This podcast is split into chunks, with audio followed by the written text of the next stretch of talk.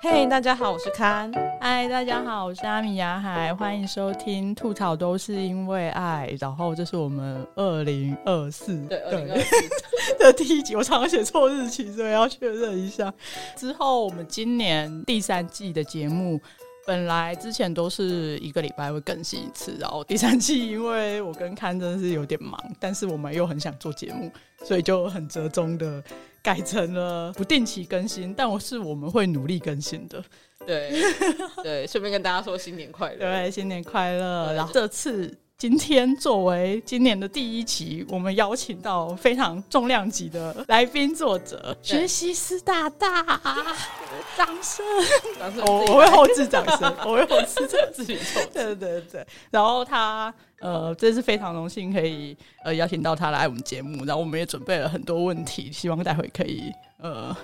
让他畅快的 对跟我们分享一下，真的准备很多问题，连我都觉得问不完，但问不完是我们节目的关系。那个粉丝看到偶像，你不会有很多一百个问题想要问他吗？我会写五个问题，然后把五个问题延伸成一百个。哦，这样有比较好吗？好像没有。后来，其实我们在第一季就想要邀学习师来。访问，但我们那时候节目一点气候都没有，现在还是没有。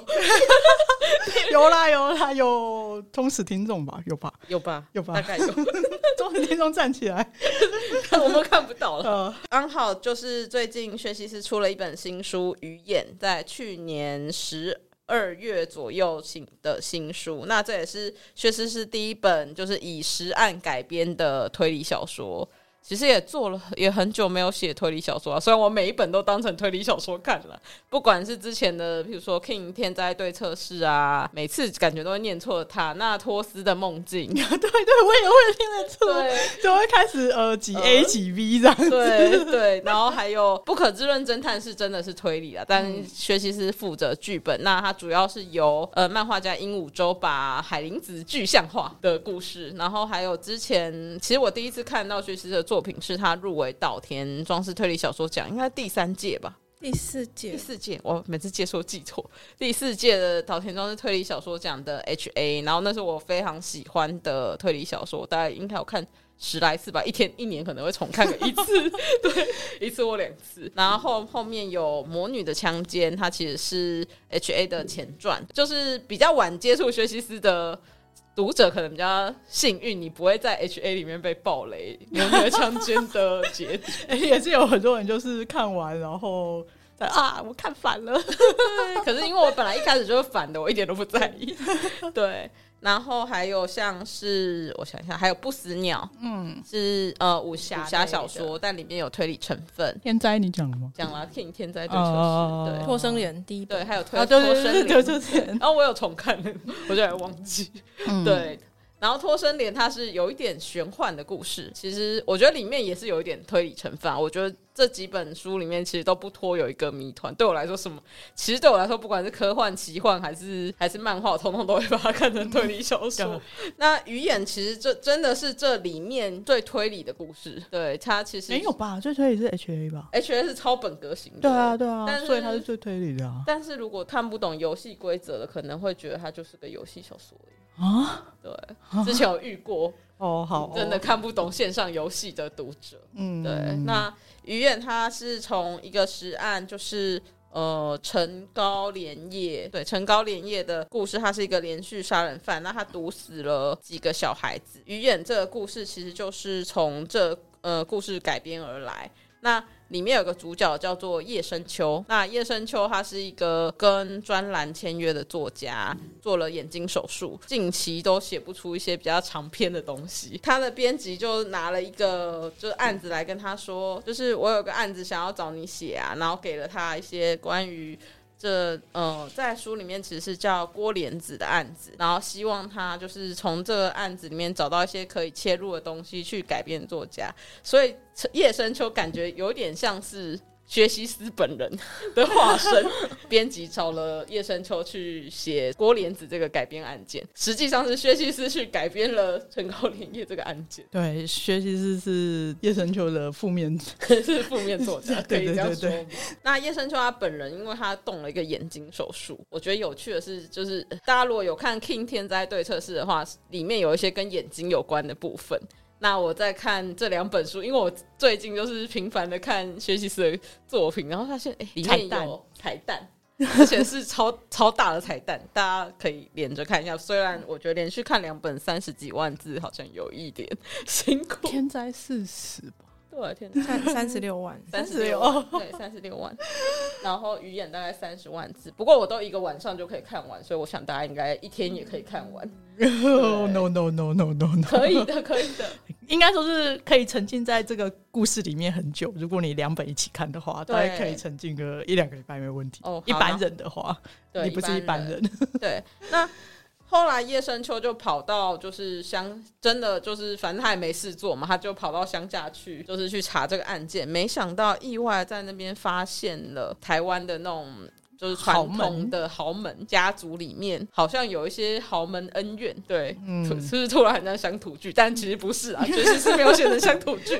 对，对，被我讲的很像乡土剧。呃但是它里面就是有豪门恩怨，然后一对很帅气的双胞胎，嗯，美少年，美少年是美少年的，我真的好想看，就是它变成影剧，可以找从哪走来双胞胎，而且要有点。呃，而且要阴阳难辨的感觉，对，就是要有比较中性气息的女生。嗯、如果以现在来说的话，台湾好像很难想到类似。对啊，那我会想到我很喜欢演员菅田将晖，他以前有演那个，呃、可他已经脱离少年感有一点就，就以前他有演女生的时候，哦、对的那种感觉，就是演双胞胎。他后面考离题太远，对，这种不是这样，他就牵扯到一个当地的案件，然后后来又发现，就是从海上飘来了一具叶深秋有去查案的，就是查这个案件的时候，其实他有呃，就是他新闻上发现他去的海边有飘来一具尸体，对，但这可以讲这么细吗？嗯，可以啦，可以啦，可以吗？对对对，可以，对，飘来就是，总之就是他他就牵扯了，对对对，他原本其实只是想要去查陈。那个郭莲子案件，案子然后没有想到，就是他前就是发现了豪门的恩怨，然后又新闻上好像又有一个案件，好像跟他们有点关系。嗯，对，就是语言基本上是一个要素太多的故事，后后面其实还有别的。对对对对对，对，就就不要讲那么详细。我觉得陈高连夜就是郭莲子这个案子本身就非常这样讲，好像有点奇怪，不过。我蛮喜欢真实犯罪，所以我觉得这个呃非常引人入胜。就是个当初是发生在民国七十一九八六年，一九八六就是民国七十几年，七十困难的数学对，七十对对对对对七十五年，对对七十五年那个时候，大家应该是民风很淳朴的时候，然后就竟然发生那么惊世骇俗。他就是用那个糖果，然后毒死了就是他邻居家近的一些小朋友。而基本上女性连续杀人魔就很少。对，而且他又是杀小朋友，然后当时也伏法以后也很迅速的就被枪决了，所以又又留下了一些有一点像是谜团的东西，所以就这这个真实案件本身就很有呃引人入胜，就会让人想就是探究其源。对，对其实光这个案件，我觉得就是确实在探究的时候就写的很很厉害了，嗯、就是光单看这个案件就好，但其实其他的案件是跟这个案件。嗯，有就是议题上的交织的。其实我觉得有一个我很喜欢的地方是，就是书里面有提到，就是当一个母亲，嗯，就是要要怎么当一个母亲。嗯，对。那如果她是个母亲或不是个母亲的时候，她为什么要去杀小朋友？对，就是关于母亲、小孩子生产。跟不能生产，跟生殖焦虑，跟反正就是各种议题都有。哦、可以可以讲一下，就是其实郭莲子她那个案件，她有被发现就是子宫不见嘛。哦，她是为了拿子宫肌瘤，呃，处理子宫肌瘤，把子宫拿掉，所以她之后不能生育。但是有一个 tricky 的地方，就是诡异的地方，就是她其实已经有一个小孩了。她在拿掉子宫之前就已经对有个小孩。那问他为什么？为什么大家说，因为他没有办法生小孩？去杀人，去杀人，对，非常有意思。对，大家可以去看看新书。对，我们太快的进入这一趴。总之，电子书跟纸书都有。对，我觉得很好看。嗯，然后我们已经把作者晾在那边很久了，我们要让作者讲讲话。因为作者说很希望知道我们怎么介绍。对对对 对，好，那麻烦学习师大大，请呃跟我们听众打声招呼，顺便简单做个自我介绍，简单就好。好，呃，各位听众朋友，大家好，我是学习师，我刚刚一直处于就是。不晓得该在哪一个时间点 加进去的感觉，就觉得嗯好。那因为呃，就像刚才两位主持人介绍的，就《鱼眼》真的是一部这个要素非常多的作品。但我，我个人认为，我是把这些要素有好好的连接在一起了。有有有有有。本来主持人有问我说，要不要由我来介绍我的新书？但是我很好奇别人会怎么介绍，因为我也觉得这本书不是很容易破题，就很简单的把它介绍出来。我就很想听听看别人会怎么介绍这本书。有有有，我而且尤其是听到那个突然开始讨论绝世美少年的那一段。我就想说，哎，对，其实我也很想知道，呃，就是有有没有机会看谁会适合来得到这样的角色，扮演这些角色。就两个，嗯、不是一个，是 two double，有两个，而且他们是不，呃，他们是长得一样，但 type 完全不同的绝世美少年，一个脸两种 type，你们讲的好像在讲一个什么夹心饼干两种口味。对，对而且我觉得两个都很有魅力。嗯，对。我觉得他们就是王道型美少年，欸、有又有点邪，一个有点邪气，然后一个又很正气。话题已经在美少年的路上一去不回。但那两个美少年很重要，我觉得其实除了郭莲子以外，嗯、这个故事其实有一点围绕在美少年。好，从美少年回来一点。那关关于新书还有什么想跟大家分享的吗？如果没有，我就要快问快答。好，没有，快问快答开始。不多说一点吗？因为他要素真的太多了，一时突然之间也刚刚才讲到说有点像是那个什么，突然变成豪门恩怨八点档。但我自己其实也觉得这样子啊，就是他可能是用一些比较 fancy 理论包装的这个娘家八点档这样子，核心剧情八点档。对，其实我觉得它就是一个非常台湾的故事，非常台湾，就是譬如说去探查乡村啊，因为像我我我的妈妈的娘家就是在海边。嗯，所以对我来说其实是蛮亲切，而且台湾是一个四面环海的地方，所以对大家来说，大概可能除了住住在南投的人四面都是山以外，嗯、所有就是台湾人可能都有海边的经验。嗯，对。可是像因为我之前有认识其他作者，他就是住在那种内内陆都市啊，然后他就说他其实是就是没有看过海的，或是很久都没有看到海的。对对对，对，就是很。就是有一点，就是和像台湾人，就随便一思考，就是我们可能就是去海边，其实很近，就是很快就。如果海边什么飘来什么东西啊，海洛因砖，海洛因砖啊，有个新闻，什么走私走私什么渔获啊，就是很常发生，那就是一个非常台湾式的。犯罪故事，故事故事里的两位美少年的名字就是山跟海，对对对对对对，一个叫做花百月，一个叫做花海，诶，花静兰，静止的波兰。我是这样讲，大家一定还是不会写。没关系，故事里面男主角一开始听到也不知道那两个字要怎么写，哦就是、看收到简讯之后才知道那两个字怎么写。对，那表示他没有把他的那个名字改掉耶，因为我们 LINE 不是都会改名，他没有，其实没有。哦，不是不是，他是在那个。简讯里面有正好就有提到这两个字，就说哦，原来这样写的，这个很细节，其实 对，超细。那关于新书就这样了，就这样了。哦，那我们要进入快问快答。对，那接下来的环节其实是就是我们其实之前邀作者都会。就是请大家做一下不经思考的快问快答。对，是我个人最喜欢的 part。每次我都很用力的在，可是思索这个问题。作家就是一种思考的机器啊。对，所以你不能思考。对，尽力而为。而且这次是我第一次用到，看一下，太害怕，到底是怎么样？第一次用到四个选项。哇塞，不是他对四个选项还还不能思考。对对，因为因为我来一个范例题好了，比如说我说猫还是狗？猫。对，就这样子，这太简单了啦！对，接下来四个选项，对，有四个选项，这是我第一次用四个选项，好激动啊！我好期待。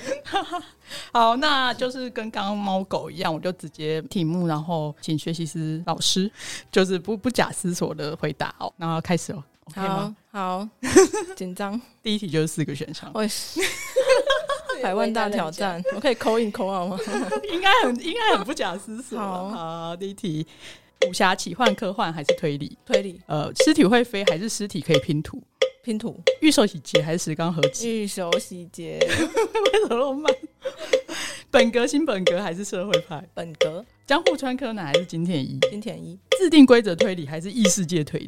制定规则。玩游戏还是设计游戏？设计游戏。AI 人工智慧生化人还是兽人？这 AI 人工智慧生化人太长了，哪一个？AI 人工智慧生化人还是兽人？哦哦哦哦哦哦！我是以为 AI 人工智慧生化人就是一个超级融合兽，我就想说 就 Cyber 那样子。OK OK，AI 人工智慧。好，大地震、大洪水还是哥吉拉登陆？大洪水。菠萝面包、肉松面包还是长棍面包？呃，菠萝面包。好，没有了。哦。我想知道有有四个选项的吗？有啊，第一个科幻、奇幻。哦哦哦哦，因为我想说你好像都有稍微涉猎一下奇幻。哎、欸，其实不难耶，轻松的通过了。最后一题比较难，因为其实老实说，三个我都不喜欢。我喜欢奶油、啊、真的面包。对，所以我我思索了一下，就我 对其他好像我我也思索一下，为什么会有最后一题？对吧？对，因为这题是因为我跟学习啊，是我们的讨论讨论面包，讨论超商面包皇帝的话题。对，我们刚刚还去探探索了一下学习师老师跟哎喜欢的面包。对对对，我推。推荐的是那个维也纳小餐包，全家的长荣餐厨出品。希望他们找我们业突然的业 配，突然的无情工伤。好，那其实蛮简单的啊，对啊，对，对啊。有几题我特别想要，就是稍微的探究一下。好，所以钟钟爱的还是推理？对，其实你没有写过科幻。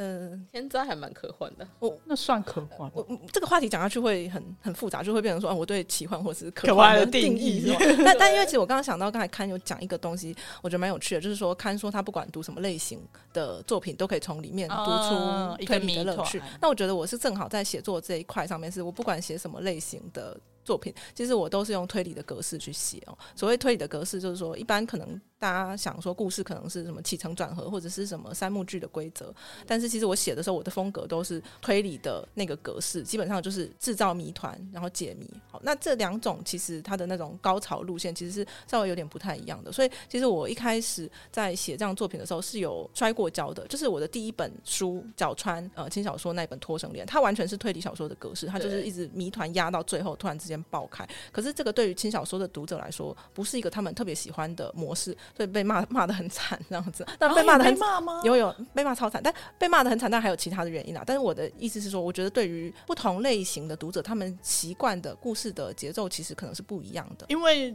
你在那个轻小说那边，后来还有出那个魔女的强奸，嗯，因为脱身脸的关系，有针对这一点在做。修正嘛？呃，其实针对这一点修正的应该是不死鸟，因为它是我隔年出的作品。哦、那我我觉得对我来说，其实说我特别的去 match 轻小说读者的习惯，倒不是这样子，而是说我去，嗯、就是说我从轻小说读者这边去学到一件事情，是说，并不是所有人都像推理读者一样，他们喜欢忍耐前面很漫长枯燥的铺陈，哦、然后突然爆炸的这种形式。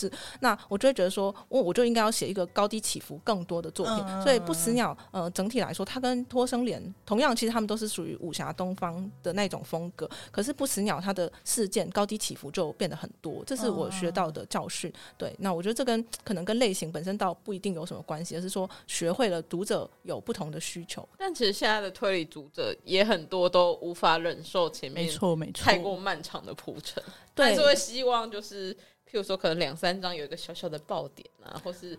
有一点悬念呐、啊，但当然当然不是，就是要很爆啦，就是可能 可能要有点小小的。没有想说这个话题，如果你要跟我开下去的话，我又可以讲十分钟。我想说，我就表示同意就好，这样子。然后尸体会飞跟尸体呃可以拼图，其实都是那个岛田庄司的歌、啊。对对对，因为薛师师老师也是岛田庄司老师的粉丝嘛，对不对？对所以你比较喜欢尸体会飞？没有尸体拼图啊，尸体拼图，尸体拼图，对，就是传说中的尸体拼图，占星术杀人事件。你最喜欢的？对对对，哎，不算吧？完了，糟了，反正你们可以剪掉，不是吗？对对对，把这句剪掉，这样算爆吗？好啦，这是爆梗的定义。但是就算跟占星术无关，就是说你把它移到其他作家或什么，我也对于尸体飞会飞这件事本身没有什么特别的热情。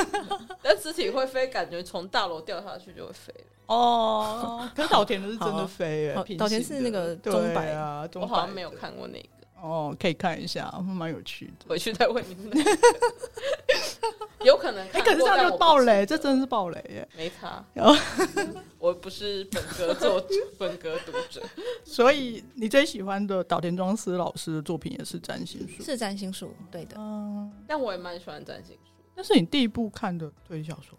就是啊，不是不是我第一部看的推理小说。其实我最早开始看的推理，就我入门推理跟大家有点不太一样，因为我每次听到别人在问这个问题，很多人都会回答柯南跟金田一，或者是福尔摩斯，或者福尔摩斯亚森罗苹。但我入门看推理其实是刺穿次郎啊，我也是，他也是，他也是。那也许嗯好，我们是三毛猫吗？就是我有点忘记，但反正就是他的。他的那一整套我大概都有看过，就是因为他的作品其实有一点介在推理跟轻小说，对对对对，非常的适合小朋友很轻松的阅读。所以其实我的入门是那个，然后我我觉得，嗯，就说我虽然喜欢这种类型的作品，可是对我来说，突然之间有点被雷打到，觉得说哇，这是一个可以这么棒，可以这么。精密的机械那种强烈的感觉，其实真的是看到那个岛田庄司的占星术杀人事件，我都还记得那个时候应该是我国中，然后但是我们班导师从图书馆借来的，他在那边看，然后看完之后我就跟老师借，然后我就回去之后就。大受深受感动，然后从此以后我就在本格迷的路上就回不去了，下定决心要投岛田庄司奖。对对，其实后来 其实应该是说，后来我看到岛田庄司奖的时候，我就觉得说啊，有一天想要投。嗯，就那个时候写完《不死鸟》之后，因为是武侠小说，嗯、然后那个时候他们有做一些，就是有点类似什么作家访问之类的，就一个小栏位，嗯、可能没从来没有人看过那个东西。有啦，然后那个时候编辑就有。就提的一些题目里面就说好，那写完这本之后，你接下来会想要挑战什么作品？我那个时候就写说本格推理，我要写本格推理，然后我就确实真的去做这件事了。就是我接下来就投岛田庄司，而且我也有入围这样的作品。嗯、那就是说，以我个人来说，如果今天是一个什么东野圭吾推理小说奖，我就可能就不会去参加这样子。哦、对，感谢岛田庄司老师。看的时候有好几个就是入围者，他们的想要做的事情其实是让岛田老师看到自己的。对，对我应该是其中一个。对我，我有印象。后后来我发现他其实不会整本翻译，他就是只会看到那个大纲。好，但大纲因为也是你们自己写的，所以我觉得。但是他会就是 lost 掉很多细节。没错，就反正哎，你不用粉那 种狂狂粉的心情。对啊，对啊。然后第三题其实是侦探跟助手的选择啦，就是玉手洗跟石刚的选择。对啊，所以你是选择就玉手洗侦探的部分。对，所以你不是比较喜欢侦探，还是比较喜欢玉手洗，还是还是下意识，还是下意识就选了？我喜欢聪明的人。哦，我懂。忘记谁讨厌玉手洗了？是大酸梅吗？好像是，就是我们之前访问的来宾，就是他比较不喜欢那种天才，嗯，就是聪明，然后呢，鄙视一切凡人的那种。就他他讨厌福尔摩斯那类型的，嗯、可是我觉得玉手洗跟福尔摩斯好像又有差别，有点差距。但我也不喜欢福尔摩斯，可我也没有喜欢华生。那本格、新本格跟社会那个时候，哎、欸，刚刚是选什么？本格？为什么？社会派先划掉，就社会派 就没没什么好讨论。那本格跟新本格来讲的话，嗯，所以你是完全不看社会派吗？不会不会不会，我都会看，我也蛮喜欢看社会派的。小说，但的，但是我对我来说，他就没有那种让我热血沸腾，然后说我必须搞起来那样子的心情。对，那本格跟新本格来讲的话，就是。其实我也不是觉得新本格的概念不好，但我有时候觉得新本格太过这个 投机取巧，不是这样讲，这样讲有点奇怪，就是就是你会感觉到说他的那个目的就是去欺骗读者这样子。那本格，哎，我不会讲，反正这才是稍微有点太比较感性的部分。就反正我就是比较喜欢本格这样子，我觉得一个很华丽的本格轨迹会让我受到内心很大的感动。新本格比较容易摔跤，就是他要么就是大好，要么就是哦大坏。对，那大好的情况下也不一定。就是也是会觉得说稍微有点狡猾吧，对，我我应该我要说的应该不是投机取巧，是 狡猾，对。哦，那你对那个叙述性轨迹的看法？叙述性轨迹其实就像我讲的，我觉得它就是大好跟大坏，它只要做到大坏的，也不要说大坏，就是没有到大好的时候，它会有时候会让人觉得很不愉快、不舒服，然后就会觉得说你的整个作品，你的整个作品就是为了这一瞬间。去欺骗到读者，然后得到升华性的快感，但也必须说有一些东西的叙述性轨迹会达到一种 呃超越性的效果。所谓超越性，就是说它不在你本来思考的层次上。比如说你的思考本来是这个 X Y 平面，然后它的那个思考方式是、嗯、三维，是突然之间三维的。我我觉得那一瞬间确实是会带给人就是所谓大好的感动。那呃，以我自己来讲。我觉得我我我讲一个我觉得蛮有趣的例子。那老老实说，这本书我不推荐，因为它不好看，而且他看完之后 也有很多人会根本搞不懂这本书的轨迹是什么。嗯、就是那个放电人啊，这一本书的它是叙述性轨迹，然后它的叙述性轨迹实在是太奇怪，它奇怪到。就算你去看了讲解，可能也会有一些人不太理解，说所以呢，这个点是什么？但我我觉得很有趣，就是说，我觉得他发现一个蛮特殊的点，那他试图用这个思考的角度去发想，很有趣。只是说他的成果确实不是那么的，就是说故事本身也没有特别的好看，然后作为结局的惊奇也没有办法达到那个瞬间惊奇的效果。只是我觉得他的那个思考的出发点很有趣。放电人是，就算我讲他是叙述性轨迹，也不算暴雷的书吗？我觉得很多人应该会看完之后也不太晓得 发生了什么事，对对，所以我说他其实没有达到真正给读者震惊的效果。那以推理小说来说就不好，差吗？不是他想要表现的那个概念太太难表现了。可是你可以感受到作家想要表现出这个概念的那种热情。其实我觉得他也许很适合纯文学圈的人去看，因为他讨论到的东西，他的那个叙述性轨迹就建立在叙述这件事情上面。所以实际上他是在叙述这件，就是等于说，嗯。就是这这有点像文学论了吧？我觉得就是说，故事到底是怎么写的，然后就是说，呃，对，就什么小说或散文，或者是说第一人称、第三人称，或是什么等等的这些是突然好想看，这些其实就是叙述的工具。然后他就是在他有点就像是在讨论，或者说发现这些叙述工具的哎奇妙之处或是限制之处。哦、呃，他有点就是太专注在轨迹上面。对，概我觉得应该说概念，因为那个要称作是轨迹，有一点点就是少掉了一些乐趣。对啊，你不觉得叙像我一直很常跟露娜吵吵架，不对？因为我不觉得叙述性轨迹是一种推理小说，嗯哼哼哼，因为它在基础上面就是欺骗了读者，所以我觉得不公平。其实我觉得应该是说，它还是必须要提供。线索让你有机会去，这这其实就会牵涉到说，呃，对对你你对推理的期待是一个理性思维的推展过程，或者是在结局的时候开箱惊喜哈。我我觉得其实也没有办法去说谁对或是谁谁错。那有时候我们会觉得说。必须要有一个理性思维的过程，可能是因为中文翻成推理，那、oh, 你就会觉得说必须要有理，而且要可以推论哈。但是实际上，比如说有时候日文翻成呃这个 mystery 哈 mystery，、uh, 那就会变成是说，嗯，其实它有很很多东西都被这个散 散式术语包裹。就 其实他们很多东西的本质特色是不太一样，那只是通通被放在一圈。哎、欸，我们好像又又困在这里，困太久。对，我们连第一题都还没有开始。对啊，由我开始了，第一题就是我介绍。好好，谢谢看，谢谢看。好，后面后面应该都还好。哎、欸，所以比较喜欢大洪水是是因为天灾吗？天灾没有洪水。哎、欸，天灾没有洪水啊？因为。不好意思，我还没看完。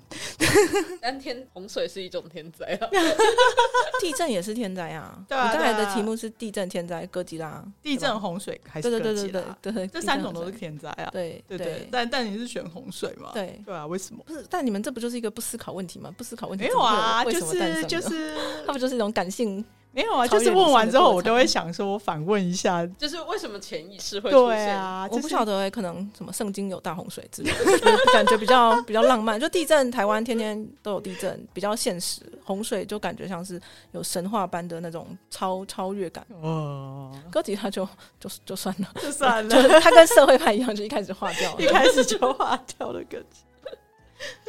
所以你比较喜欢哦？前面还有比较喜欢金田一嘛？对。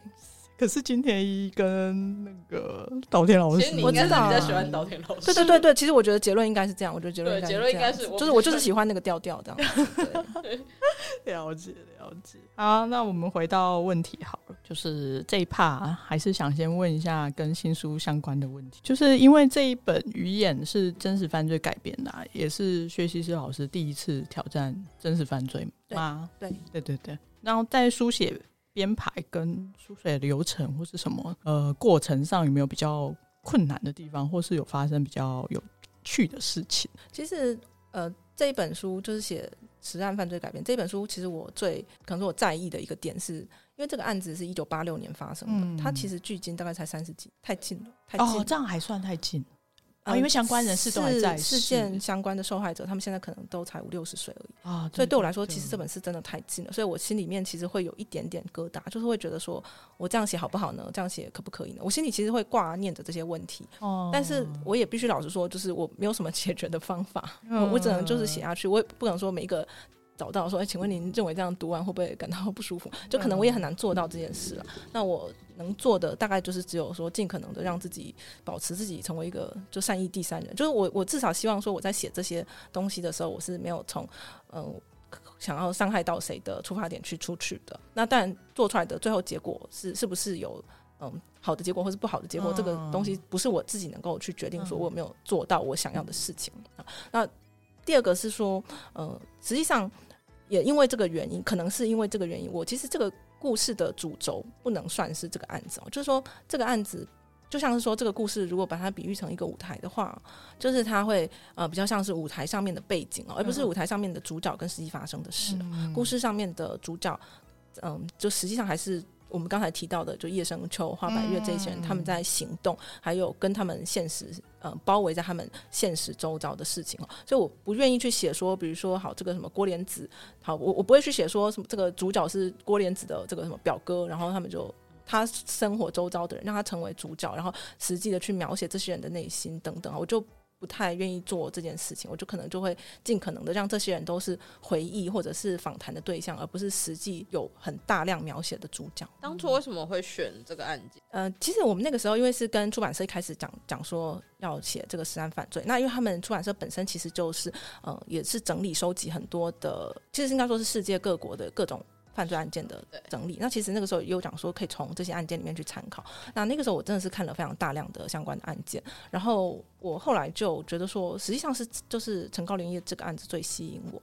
那其实原因我在鱼眼里面也有大概的透露出来，就是其实有很多的案件是非常残虐的，就什么分尸啊、砍头。可是你看到最后之后，你就会发现说，嗯，那种越暴力的事件，它的本质其实越单纯。那就是这个案件对我来说，我觉得它的。本质对我来说很迷惑，我也我就像故事里的叶生秋一样，其实我也产生很多疑问啦。那所以那个时候我就想说，是不是来写这个案件？可是其实那个时候也还没有呃百分之百确定的时候，那我就分享一个有趣的事情，就是嗯、呃，有一天我在整理我们家，那我们家有一些大皮箱，就是那种阿公阿妈的大皮箱，然后呃里面就放一些冬天的衣服。然后那时候我在整理这些东西的时候，我就发现。那个，因为那个皮箱它底下有垫一张报纸，然后我就拿起来看。那个时候拿起来看，正好真的就是呃，一九八六年九月份的报纸，然后又是高平蓬地区的新闻。那那个时候，我其实我本来只是抱着有点就是 你知道呃试试看的心情，想说会不会有跟这个案子有关的新闻。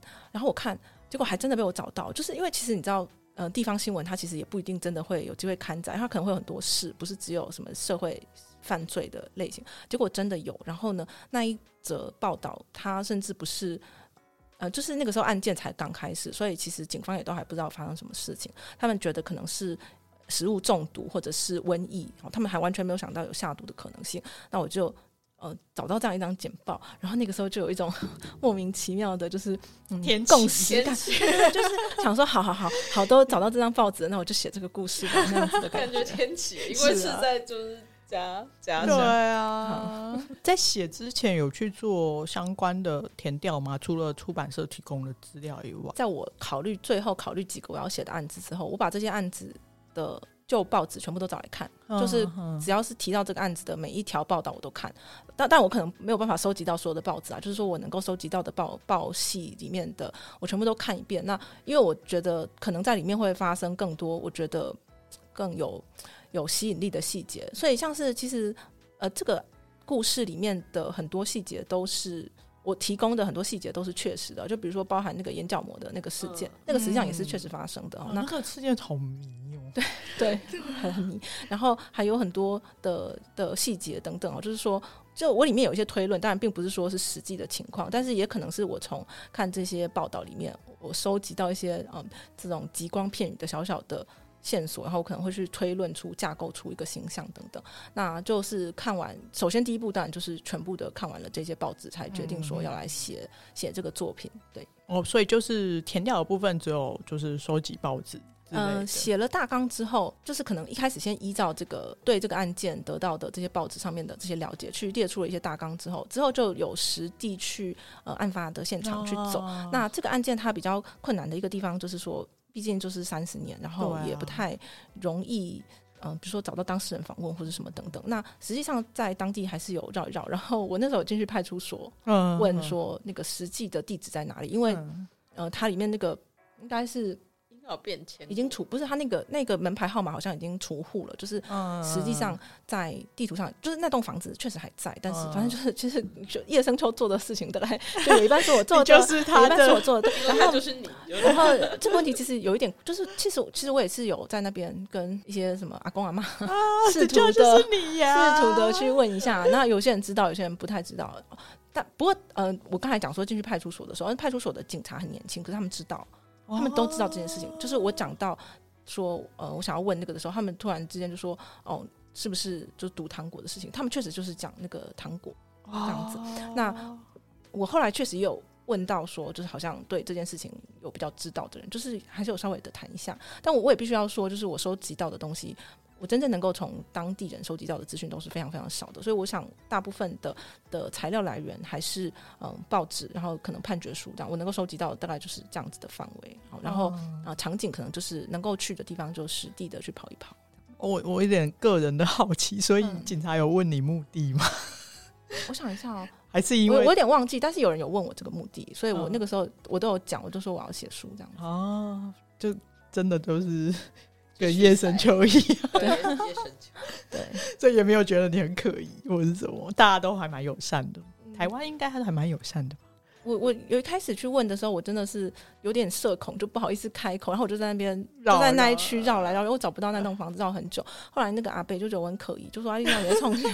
然后我就只好跟他讲，然后他就说，他就说什么呃。哦，我就说，他就说叫我去问那个派出所，他就说、啊、你这个有正当理由、哦，就没问题啦，大家都会应该会回答。原来写书是正当理由啊！啊对啊，哎，以后就要说我要写书。对，没有台湾人都相对很亲切。是啦，可是毕竟是一个那么有点哀伤又悲惨的事件。对，对啊，我觉得就跟叶深秋呃在里面也有好像有体会到，就是会不会大家比较不想提或者什么的。像我遇到的警察。蛮年轻的，所以我觉得对他们来说，好像是那可能是就乡里间听过的事情。嗯、哦，对，那个警察好热心，他还帮我就用他们的那个警察系统帮我查那栋房子到底在。哎呀这样这是可以 的吗？这是可以的，还是说应该要剪掉？还是算应该要剪掉？那他应该是要帮我确认说那个号，对对，因为我跟他讲说，我想问的是这一号这个号码的房子在哪里，然后他们就搞半天也不太确定，他们就输入那个地籍系统查一查，就发现好像是已经。已经除掉不在了，对对对，当成是市民服务了，对对。然后像是，但像我问到有一批是比较年纪比较大的长辈，嗯、那他们感觉确实也是就住在非常附近的地方，可是他们对这个事情好像就比较不是那么的清楚，所以确实叶生秋在问这些人的时候，你也会发现说有些人就可能就不太清楚，因为确实还是会有一些人的地善，或者是说可能以前的人。不太愿意谈这件事的话，也许不一定年轻人会听过这样。我觉得那个真实犯罪改编的作品就是有一个困难，因为它本质还是犯罪。然后像我、嗯、我个人 之前写的呃另外一个作品，然后也是跟真实的事件有关系，但它不是犯罪，所以我可以很轻易的开口，就是问那些相关人士。嗯、那我想问的就是，假设今天真的让你。有机会可以去问真的很相关的人，比如说受害者家属，或是甚至是呃加害者的那一方的人，嗯、会会尝试去问吗？如果他们愿意接受我去询问的话，其实当然是会想要问的，但是就会变成说他不会像我刚才讲的说，我去那边到处绕一绕，然后试图打听，就没有办法这样，就是一定是会先事先准备好比较谨慎的准备问题吧。我想想，嗯、就还是会想要这样子。对，对我觉得这真的是蛮难的。对啊。而且像薛是说，就是真的三十年前还很近，嗯，太近了，太近了。对啊，对啊。假设真的有心要问，好像还是问得到，哦，对不对？我问到的人里面有还蛮相关的人士，跟跟那个加害者或是被害者，嗯，没有关系。但是就是说，可能跟那个事件比较，就确实很明确的记得事件，也有呃参与，就是对对对这样的人。然后 又又卡在这一题，那。接下来也是比较困难的问题啊，前面的问题都好困难。对对对，可是听说薛西斯老师就是很认真的准备了，我们还是要很认真的问一下。那于远这一本书里面呢、啊，他对于就是母性，就是母亲应该是怎样母亲，或是像连续杀人者有比较深刻的探讨。你觉得杀人的人他是天生的吗，还是后天的？这题目好难。我之前看到反纲的时候啊，我就想说，哎、欸，为什么为什么别人都在讲一些快乐的五四三，为什么我的反纲这么硬？好，好，为了认真的，这才是真爱粉。好，为了认真的准备哦，所以。所以接下来就是那个大大演讲的时间就要开始了，好，哦，好期待哦。那因为其实我觉得，一般通常如果你问一个普通人，就是任何人，通常问是先天还是后天，我想大部分的人大概都会说都有啦，哈，就是比较 中性的回答哈。那如果是那种非常呃这个人本主义者，可能会说主要当然就是后天啊，谁会是先天的杀人犯呢？哈，那但我看到这个问题的时候，其实我第一个想的是说，那我们是不是先来讨论说，所谓先天指的是什么，后天指的是什么？这样子，那如果要我说，呃，杀人的先天因素是什么？我觉得杀人的先天因素就是所有动物的攻击性，战或逃。对对，就是其实这是本能的一部分，然后所有的动物都有。那也老实讲，就以人类来说，攻击性来说，再讲得更直接一点，就是搞固酮。好，那我 这个说法比较中性哦，就以免有人说我性别歧视，因为不管是男女都会分泌睾固酮。好，但是其实实际上攻击性这个东西，它不是一个坏东西，它很珍贵哦。因为如果说一个动物它没有去反击侵略的能力哦，就是它就你就是一块肉。大家要吃东西就会想到你，因为反正你你不会动，就是那卡牌游戏上面那个生命力五点、攻击力零点的一张牌哈。所以说，实际上这个东西是呃所有的动物都会有，然后它是一个很重要的一个呃基本能力哈。那只是说，当所有动物都有这个能力的时候，它还有一个很需要很重要的配套，就是说它必须要有限制性。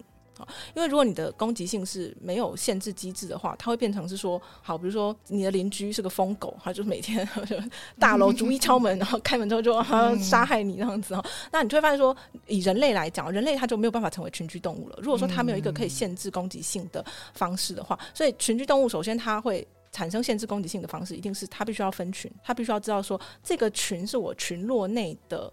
同胞，好，我的这是我的家人，这是我的同胞，我不会去杀害他们哈。但是反过来说，就是说，如果不是我的群落的时候，我可能是可以发挥我的攻击性，我会杀人，好，比如说战争。最严重的情况就是战争，两个国家已经不将敌方视为同种族的人类来看待。即使不是群居动物，其实也会有它的一些限制方式哦。就比如说，像是我我讲独居动物好像 有点奇怪，就说比如说好老虎来讲好了哈，那它至少它要有的限制就是它不会杀幼崽。就比如说它生下一胎小老虎，它不可以妈妈立刻就去杀掉小老虎，或者说爸爸杀小老虎，他们可能会去杀别人的小孩哦。但是它至少还要有一个限制能力，不会去杀自己的小孩。好，那就是说，或者说即使是那种什么。嗯，卵生动物好了，它可能生了之后，它就不再去管它的小孩，但是它实际上它也还是会有一些限制，就比如说，可能在发情期的时候，它们要有不会去攻击异性的机制，哦，不然它没办法交配。就是说，就连那个黑寡妇蜘蛛，它都会等交配完，它再把那个公的吃掉。所以实际上就是变成是说，攻击性这个东西是我们天生有的配备，然后可能根据不同的动物，你会有一个同样的，就是也是本能的的配备去抑制它。好，所以当我们去讲先天攻击性，呃，杀人是不是先天的时候，我会说，是我们所有人都是先天的杀人者。那只是说那个意志我们的东西是什么，然后它在什么样的情况下，那个意志会被解除。好，那所以说解除意志的情况有一部分是后天，当然我刚才讲的一部分是先天嘛，就是说我们也。会有一个自然配套的方式，让你不会去攻击你的群落。那接下来要讲说，那是什么东西去限制后天的，去限制你的攻击性啊？我觉得这个就是后天。我们在讲后天的时候，我我认为讲的就是这件事情。好，那如果要让我来讲说是什么的话，我我用一个词汇来包装它哈，就是说可能会有很多不同的角度去讨论说是什么东西去呃嗯、抑制我们的攻击性，然后以及是什么东西去破坏这个意志力哈。那我会说，我的说法，我我称它为这个正当性。哦，所谓正当性的意思就是说，我就讲说这个题目会是一个大演讲。没关系，所谓所谓正当性的意思就是说，其实杀人这件事情它，它嗯，它是一个很特殊的行为，它它不会经常发生在人类的生活中，但它也不是一个真的那么少见的行为哈。那所以当我们在讲正当性的时候，我举一些例子，叫做什么叫做这一瞬间得到杀人的正当性啊？最极端的例子当然就是。呃，像我刚才讲的，比如说，对敌人来到我的门前，好，那我现在手上有一把 T 六五 K 突步枪，为什么记住这么？因为军训国军对国军每个人都能，我一定开枪，百分之百，我毫我毫无犹豫哦。那就是说，在战争这么极端的状况下，我杀人的正当性会立刻被提到最高哈。那所以说，当我们在讲后天的时候，其实。我我们从正当性这个角度去考虑的时候，你就可以这样去解释不同的杀人案件。比如说，好，假设说我抢超商，因为我没钱，我太饿了，不杀了这个商店主，把面包抢过来，我可能就会饿死。那你就会发现说，这个就是呃，因为太饥饿，快要死掉了，所以它的正当性提升了。那当然。在这个例子里面，某种程度上，你可以说这就是动机。对，所谓的动机就是把我的行为正当化，哈，的让我的行为得到正当性。但并不是所有的正当性都是类似动机这样的情况。比如说，嗯，像是说，好，我生长在一个这个毒枭帮派分子之家，那这些人毒枭就杀人如麻，哈，所以我栽在这个环境里面，对我来说，我觉得杀人不是一件门槛很高的事情。也就是说，我本身就觉得说，要去达到杀人的正当性，需要的那个那个正正当性门槛阀值。对，不不会很高，对我来说不会很高。那我觉得这也是另外一种，就是呃，这这种我们一般会说它就是什么环境后天造成哦。那但就说当我们讲环境的时候，我觉得实际上结论还是在谈论说什么样的环境会造成杀人的正当性提升。好，或者或者说，比如说，好，这小朋友从小被家长虐待、暴力的对待，然后呢，家长会说，因为我是你的父母，我可以这样对待你。好，或者是说，呃，我是为你好，所以我才这样子的虐待你。那他会从中得到杀人的正当性，虐待人、伤害别人的正当性。他会觉得说，哦，就是。呃，这样伤害别人是对别人好，或者是说本来就有权利去，呃，对我可以本来就有权利去对其他人做这件事，如果他比我更弱小的话，所以到最后，我觉得所谓的后天，其实呃，整体来说讲的就是正当性这件事情，如何得到正当性？为什么？就是说后天这个话题，我可以从很多的形容词或是名词来切入。那为什么我要选择正当性？那主要的原因就是因为。其实你们有提到这本书是连环杀人犯，嗯、那连环杀人犯的例子是很特别的，就是说为什么必须提正当性？因为我我刚才讲说正当性在某些情况下，你可以把它当做是动机本身，他在正当化自己的行为。可是连环杀人犯，如果你去看很多典型的连环杀人犯，你会发现他们就像是狩猎者一样，他们的目的就是杀人。那也就是说，杀人的唯一动机就是杀人。那当他的动机等于行为本身的时候，你就会发现说，那他到底是他的正当性到底在哪里？他的正当性到底是什么？那所以，我我觉得这其实就是连环杀人犯里面最让人在意、也最想要去探讨的事情。因为对这些杀手来说，他们的那个正当性门槛极低。那我们会绝对会希望避免这样的事情发生。好，所以当我在讲正当性的时候，其实嗯，我之前在看那个 John Douglas 写的一本书哦，John Douglas 就是那个有一个 FBI 破案神探，对对对对对。然后他就是先发明那个什么犯犯罪心理的那个。Profiling 的那个，好，然后对对对，对，可以去看，那影集很好看。对，但但我看他的是另外一本书，那本书叫做《Sexual Homicide》，然后性谋杀。好，那嗯，又有点复杂，所以我就不太去讲性谋杀的部分。但是我是说，其实整体来说，他采访了一百多个性谋杀类型的罪犯，但是他们整体来说，我觉得几乎都可以看成是连环杀手。就如果，他们里面的人没有杀，并没有杀，就只有杀一个人的话，那个情况可能是因为他已经被捕了。所以他没有杀那么多人哈，就是我觉得他们的那个行为模式就已经，你可以当成是他在采访连环杀手了。好，那它里面有整理很多连环杀手的人格特质，然后呢，就比如说包含说很性格很孤立，然后呢，还有就是说。觉得自己是一个很特别的人等等，但是在这众多的特质里面呢，我觉得最能够拿来说明这个情形的是，他们会有一个人格特质叫做 entitled。好，那 entitled 这个字呢，在中文里面我觉得不是很容易翻译哈。它的意思大概就是说我我觉得我有权利去做一些事情。好，比如说我举个例子，就是说假设我去爬山，然后呢经过这个一泓清泉水哈，然后呢我就舀这个水起来喝哈。对，先假设说这个水看起来很清澈，然后我又不在乎那个生菌素超标的问题。好，那你会发现说我喝。这个水的时候，其实我就觉得我有权利去喝那个水啊！嗯、我觉得山不会来惩罚我，什么林林务局或者什么环环保局不会有人来说这个喝水的山老鼠，不不会有人来做这种事情。所以就是说，呃，路边的水，然后树上的果子，我我都觉得我有权利去得到他们使用他们。好，那你会发现说，人类对于这就是人类对自自然资源的态度。那你会发现说，如果这种 entitled 的心态，它移到人类对人类的态度的时候，就很可怕。对。他会把你的身体当成一个资源，然后他觉得我可以任意的去使用对待你的身体。好，那最极端的状况就是连环杀人犯，他去残虐的对待你的身体，他剥夺你的生命。哈，那这就是 entitled 最极端的恶劣的状况。所以说，其实我今天讲这个事情的一个原因，是因为我觉得连环杀人的性质，其实与其说跟杀人接近，它其实跟强奸比较接近。对，哦、就是说你去想性侵害或者是性骚扰，因为他有那个冲动，他觉得他可以任意取用。对他就是你。你可以想想想看想想看，就是说所谓的这个性侵害，它其实也是把其他人的身体当成他可以随意取用的资源，嗯、就像是树上的果子或是水。那只是说连环杀人的情况，它是已经到最极端、最不可挽回的一个地步。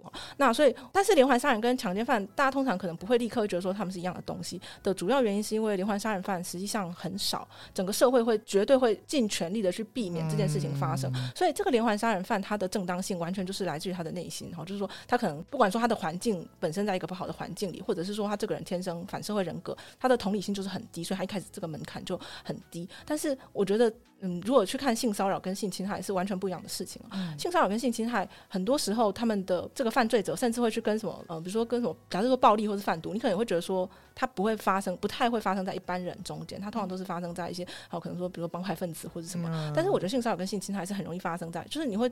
像比如说 Me Too，最后揭露出来很多是普通的老师哈，或者说什么明星，嗯、就你想象不到，啊、对他看起来就是一个普通道貌岸然的普通人，那你就会发现说，所有很多的普通人，他们其实对于性这件事情抱着 entitled 的态度，嗯、他觉得我是可以随便性骚扰你的哈，好，我可以随便性侵害你的哈，他们，这我觉得这是当所有的普通人都可能发生这件事的时候，表示它不是一个特定的环境，它是就是整个社会，整个社会在提供这件事情正当性，所以。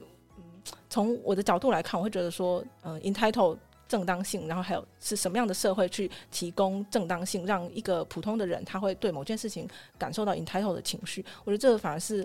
我们可以去去思考的，就是从连环杀人当中，虽然说连环杀人不会经常发生在我们的生活中，但我觉得有很多事情的性质的本质跟连环杀人类似。那我们要去思考说，为什么他们可以这么轻易的发生？这个社会允许了什么事情？嗯，我觉得你应该也没有办法说哦，我觉得就是天生的，就是后天的这样子二分法。那就光谱来看你，我就你刚刚的呃言论来看，你应该是比较倾向后天的。因为我觉得，对不对？先天可以这样说嘛？应该说，我觉得先天的意志力很强。就光是我们是普通的人类这件事情，其实本身就已经就是内内建系统就已经有一定的意志力。那那个意志力整体来说，通常来说可能是针对家家人或者是一个部落。嗯、那现代的人类，其实我们的生活非常的密集，我们生活在都市里面，我们其实很密集。那我觉得先天的意志力还不够。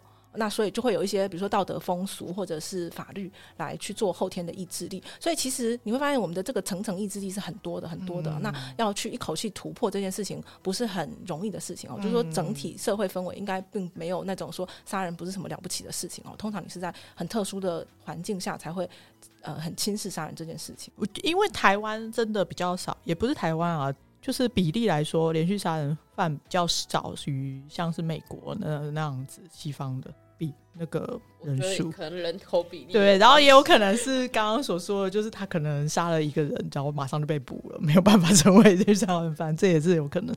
研究的可能也比较少，但是比如说像西方有一些儿童犯罪，然后他是也是杀人的，那这样子是不是就刚刚讨论的范围来说有？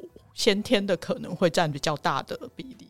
你说儿童是说那个杀人犯本身是儿童？对，杀人者是儿童。其实我觉得不一定，你要看他生活在什么环境。就像我讲的，如果说假设他是在一个受虐待的环境，他可能会觉得伤害他人这件事情本身就有正当性，因为我的父母也对我这样做，或者是说，比如说就像我讲的，他可能是帮派分子。可是有可能是因为他还是儿童，他还受到那个社会，然后呢，呃，教养的那个意志力的时间还没有那么长。哦，当然你讲的儿童是说很小的，什么十岁以下那种感觉。那这个确实有可能是呃反社会人格，嗯、就是说反社会人格。如果我们来讲反社会人格的最大的特质是什么？我会说就是没有同理心。其实，在这个故事里面，鱼眼这个故事里面有一个角色，我着力想要去描写他的一个特征，就是他毫无同理心。对他不是没有感情，他有感情，而且他对于呃他身边的人的感情是很深厚的。可是他毫无同理心。就有的时候大家可能会觉得有同理心就是有很有丰富的感情，不是不是这样子的，就是感情跟同理心是不太一样的事。就像我可能。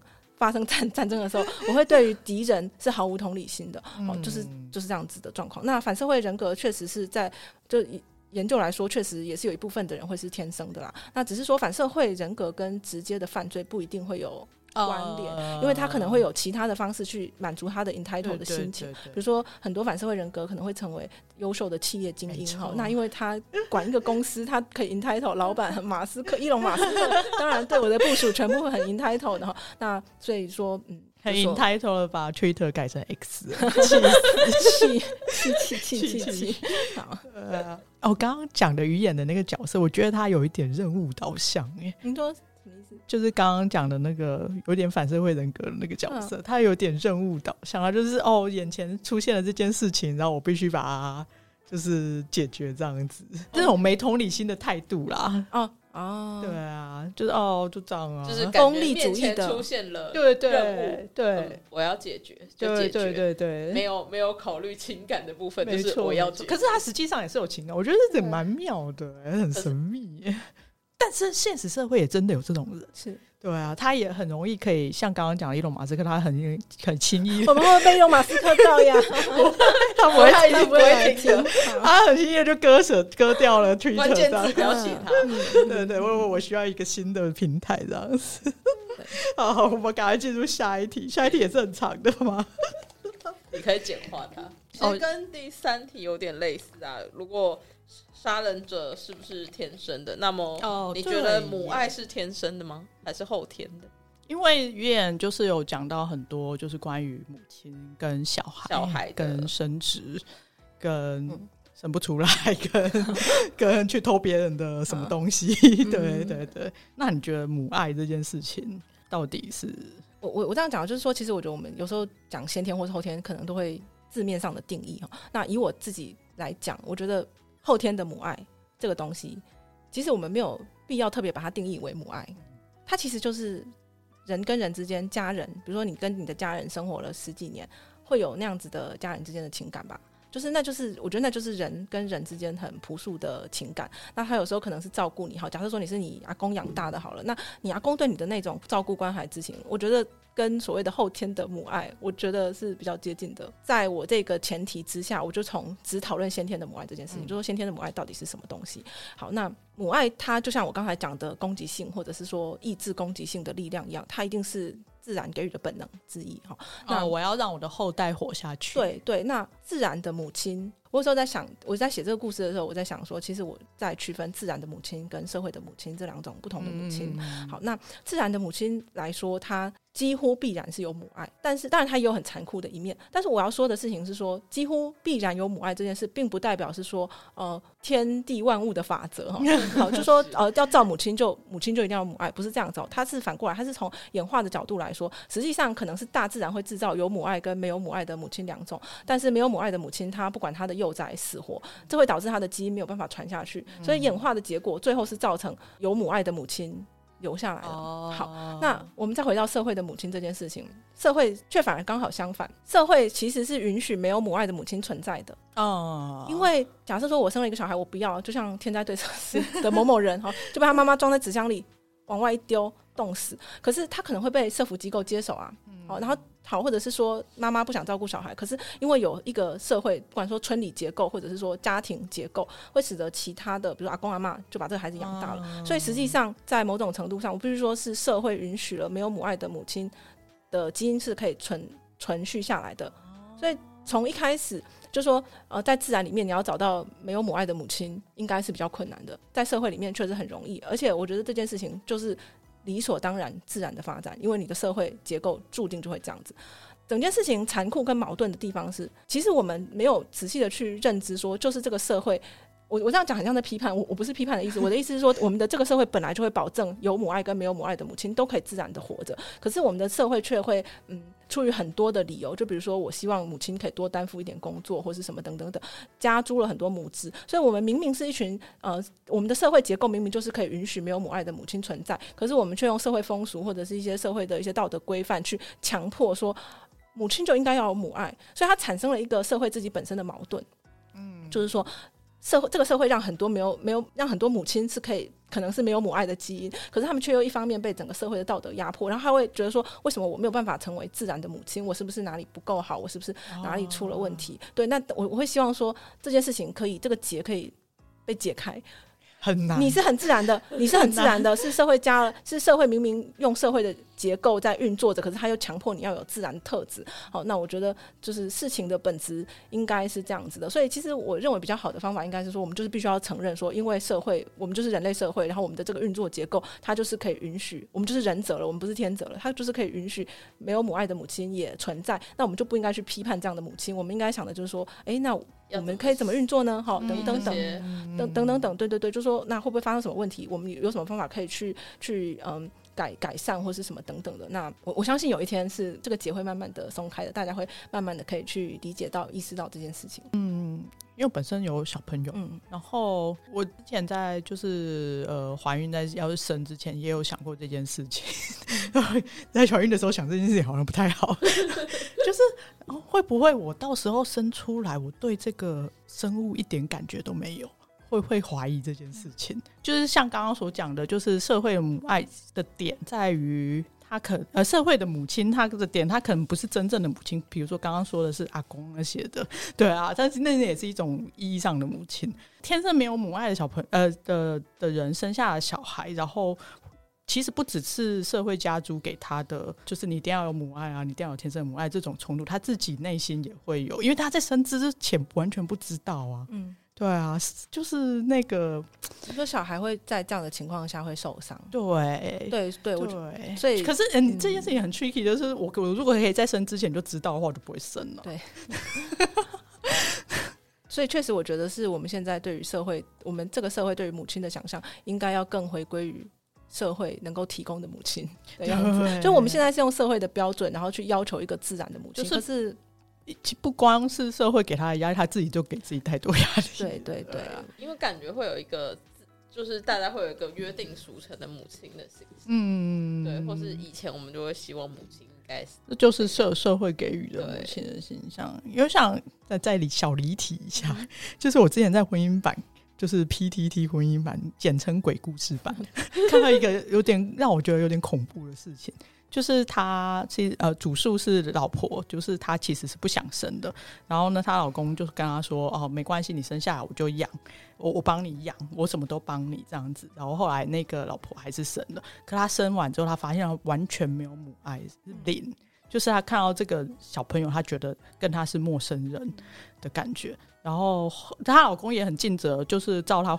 生之前所说的就是完全帮他养，他不用出任何，对，就是对小朋友不用出任何力气。可是他就是能感觉到，呃，那个老婆就是能感觉到说，小朋友知道他不爱他，就小朋友知道妈妈不爱他。但但是我老实说，我我会觉得说，这是不是妈妈给自己的一种压力？因为你反过来看不同的例子，就是爸爸都在工作，爸爸不管小孩，然后。爸爸会产生这种压力嘛？小孩明显跟妈妈比较亲，跟爸爸比较不熟，然后会像妈妈一样的自责嘛？我其实也我觉得有没有从自己肚子里出来还是有差。对啊，唉，对，所以再再讨论下去要一小时，这是一个母爱的问题。所以生殖确实是一个分工不公平的事情。对啊，没有像我就觉得我。其实，因为我其实是不喜欢小朋友的，嗯，对啊，这样这样让你就很明显，就是我天生就不太喜欢小朋友。嗯、然后，因为之前有，就是因为我的工作，其实有一部分是要看小朋友会看的书，然后就会看到书里的某些小朋友，就是说，然后我的同事就会跟我说，书里的小朋友好可爱啊，然后我就想说，书里的小朋友这么皮，才可爱，对啊，不过确实生育。可能会有点不太一样，因为理论上大自然还是会提供一些基本的化学激素，强迫你去爱这个孩子，就是什么催产素之类的。对对对对，但是因为明显知道自己没有很，呃，就不会不要去赌往这里进行。对，像我刚刚的例子，他就在于他完全没有想要小孩，其实是就是他先生，就是然后他又很爱他先生，但是他对那个小孩零感情。就是一个，也是一个很诡异的过程。然后，总之下面就一堆网友就说啊，小朋友很可怜啊。然后我心想说，老妈妈才可怜吧，妈妈被迫生。对呀、啊，然后还要被迫承受这种压力。啊，好好，我们赶快进入下一题。我觉得我们前三分之一 都问不完，没关系，后面比较软。我觉得下一题跟刚刚那题有点像，就先跳掉。好，那那请问，就是学习师老师。就是写完这本之后，会不会再写其他真实犯罪的案件，是或是对什么其他真实犯罪不一定要写啊？就是比较有兴趣的真实犯罪案件有兴趣。像我对就是各种的山难就很感兴趣。是 有妈佛成分在吗？没有没有，就是人到底为什么那么想要爬山啊？对对对，而且山难感觉弗洛伊德说这是一种像死亡的冲动。而且山难感觉其实是一个很容易。然后或是在山上发生的掩盖的杀人案件哦，这也很难推理。你们是登山社？没有没有，完全根本不喜欢。我完全不是凹豆派，只是单纯喜欢山难，只是好奇。对对对，那那你有没有对其他真实犯罪有些兴趣，或是完全不想写？喜欢这本就是哦，受够了。其实鱼眼里面的真实犯罪事件不是只有就是郭莲子这个案子，有一些是。有拿其他的案子来当做轮廓去改写的，哦，那尤其是嗯跟他有关的一个事件，那个事件实际上是有蓝本的，没有要暴雷，就是最切身利益相关的一件事情。呃、好的，那那这个案子确实是有那个，我想这个案子应该不是什么全国知名的案子，我也不晓得我是什么时候看，我也不晓得我是什么情况下看到，它是一个二零一七年发生在云林的案子，然后当然跟故事里的情况还是有很多不一样的地方，但是我觉得那个整个原则的方向是。很类似的，然后我看到那个的时候，我真的是觉得还蛮震惊的，因为我觉得凶手确实是非常的聪明跟冷血哦。那我我觉得，嗯，我这样是不是好好 好？对，那就是里面的一个案件，对对对对。那反正 B 的案件，嗯、好好好。那那总而言之，就是轮廓有一点点参考这些，所以其实我觉得有很多呃社会案件都很，我我觉得不会特别对哪一个类型的案件有兴趣，就是可能都是案件的本质，有时候在里面看到了一种让人。就是你会有一瞬间洞察到那整个事件中的残酷跟冷血之处的时候，你的心会被震动，你就会对这样的案子被吸引。但想要去观察，就是你会想知道是什么这件事吗？我想知道为什么。我我觉得如果讲说，我如果觉得如果讲说想知道说发生了什么事，凶手为什么会这样想，好像有一点跟我的想法又有一点点偏离。我觉得我会很想要知道的事情是说，这这件事情的本质是什么？哦、就是说，当我讲的是人不是事的时候，其实我会更想要去。嗯比如说今天有一件情杀，嗯、那个本质就很明显嘛。嗯，对对对对对对对，可能不一定是关心人在本身在想什么，是更多的。就像我刚才讲的，entitle 它其实是一个外部的、嗯、外部的因素，而不是凶手本身的想法这样子。对，但我讲一个，就是我以后可能大概没有办法去写的，就是男性的连环杀手。老实说，因为这本书虽然是写女性连环杀手，但是也参考蛮多男性连环杀手。然后我觉得，就是说，当我越来越理解男性连，我觉得男性连环杀手跟女性连环杀手的很多运作的原理不太一样，他们的行为模式也差不多。嗯、那 那老实说，我就是看了一些，就比较属于 FBI 访谈，所以他跟那种纪录片有点不太一样，他会去描写更多的细节。然后我看完之后，我觉得是就包含刚才我讲的 John Douglas 那本书，嗯、看完之后觉得我可能就是说这个角色我没有办法把它当成一个主角去写，因为你写成主角的时候，其实你还是要有一定程度的对这个角色的喜欢吧、感情吧，你可能会希望。